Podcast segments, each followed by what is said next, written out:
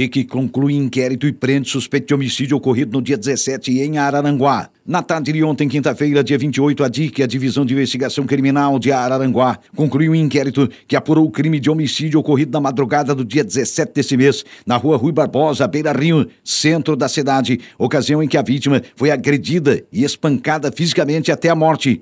Um homem de 21 anos foi indiciado e preso por homicídio qualificado. Após 10 dias de investigações, que envolveu todos os agentes da DIC em Campanas, análises de filmagens, oitivas de testemunhas, entre outras diligências, Trabalhos estes que se estenderam ao feriado e finais de semana, foi identificado, localizado e preso suspeito de homicídio.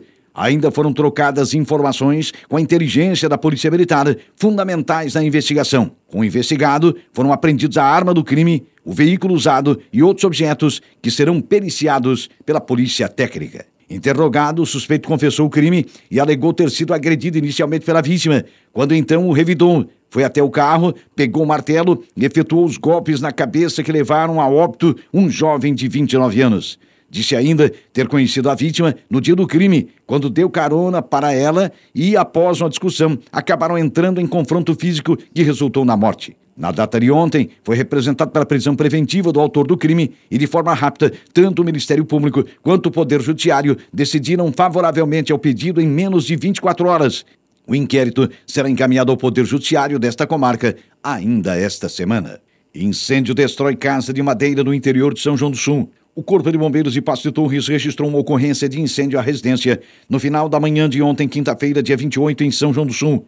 A guarnição foi acionada por telefone através do quartel da Polícia Militar de Sombrio. Por volta de 12 horas, chegando no local na Estrada Geral de Nova Fátima, interior de São João do Sul, os bombeiros constataram que se tratava de uma residência unifamiliar de madeira que havia pegado fogo. O incêndio estava em fase de diminuição e as chamas consumiram toda a edificação, aproximadamente 56 metros quadrados, destruindo móveis, eletrodomésticos e tudo que havia no seu interior. Os combatentes usaram uma linha de ataque com um lance de mangueira de 1,5 polegadas e utilizaram cerca de 4 mil litros de água para o combate direto e rescaldo. Logo após a operação, a guarnição realizou isolamento e informou para não violar a área sinistrada, deixando o local aos cuidados dos proprietários. Menino que havia desaparecido no Arroio de Silva é localizado. A Polícia Militar registrou o desaparecimento de um menino de apenas 10 anos de idade que sumiu no final da tarde da última quarta-feira, dia 27, em Balneário Arroio de Silva. De acordo com as autoridades de segurança pública, o garoto que reside com a avó na Vila Dona Isabel desapareceu após sair da escola Apolônio Ireno Cardoso, onde estuda no Balneário Silva. O menino saltou do ônibus na companhia de um garoto mais ou menos de sua idade em uma parada no bairro Jardim Atlântico por volta de 17h30 e não mais foi visto. O Conselho Tutelar do município foi notificado sobre o desaparecimento da criança, que até então não havia sido localizada. O sumiço de Gustavo Severo Pilar foi muito difundido nas redes sociais e o mesmo foi encontrado na casa do amigo, onde dormiu à noite e ontem retornou ao colégio normalmente.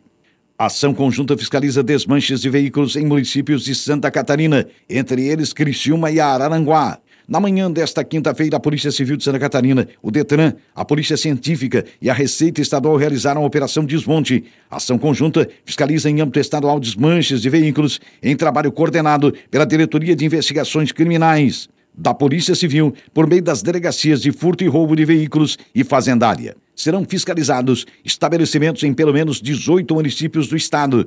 Criciúma, Araranguá, Tubarão, Palhoça, Florianópolis, Balneário Camboriú, Joinville, Jaraguá do Sul, São Bento do Sul, Canoinhas, Caçador, Joaçaba, Lages, Blumenau, Chapecó, Xanxerê, Faxinal dos Guedes e São José, na Grande Florianópolis. A operação tem atuação também da Diretoria de Inteligência da Polícia Civil, que subsidia os trabalhos com relatórios sobre os pontos mapeados e que serão fiscalizados. Esta ação tem a participação das diretorias da Polícia Civil na Grande Florianópolis, Litoral, Interior e Fronteira, como também as delegacias regionais de polícia e das divisões de investigações criminais das respectivas cidades. O Detran, por meio de sua assessoria e corregedoria, auxilia a fiscalização de cunho administrativo e técnico. A Polícia Científica está presente em todas as cidades e realiza a perícia dos locais. Há participação também da Receita Estadual em Blumenau e na capital do estado na fiscalização tributária. Um assaltante é morto e dois são presos após quatro assaltos em Pedras Grandes e Lauro Miller. As buscas à quadrilha envolvida em assaltos à mão armada na última quinta-feira, ontem, portanto, dia 28, foram encerradas Quatro roubos foram realizados, sendo um deles em Pedras Grandes e o outro em Lauro Miller durante a manhã e dois em Lauro Miller durante a tarde, quando foram roubados um automóvel e uma motocicleta para serem utilizados na fuga dos criminosos. Ao total, dois criminosos foram presos e um foi alvejado a tiros, sendo socorrido pelo SAMU e encaminhado ao hospital, onde posteriormente foi a óbito. Os tiros foram efetuados por um vigilante e não por policiais. O primeiro assaltante capturado estava com tornozeleira eletrônica e o outro estava armado. Guarnições da Polícia Militar da região, junto ao helicóptero do Serviço Aeropolicial, o SAER, e o Canil, participaram das buscas aos assaltantes. A ação policial iniciou em virtude de um assalto à mão armada a uma residência em Pedras Grandes, do qual participaram três homens e uma mulher. Não há até agora informações sobre a mulher envolvida na ocorrência. Após o crime, a quadrilha se dividiu e dois fugiram em direção a Uruçanga em um Volkswagen Space Fox, que foi visualizado durante uma barreira da Polícia Militar de Orleans, sendo abordado na localidade do quilômetro 107, onde os criminosos teriam realizado outro assalto.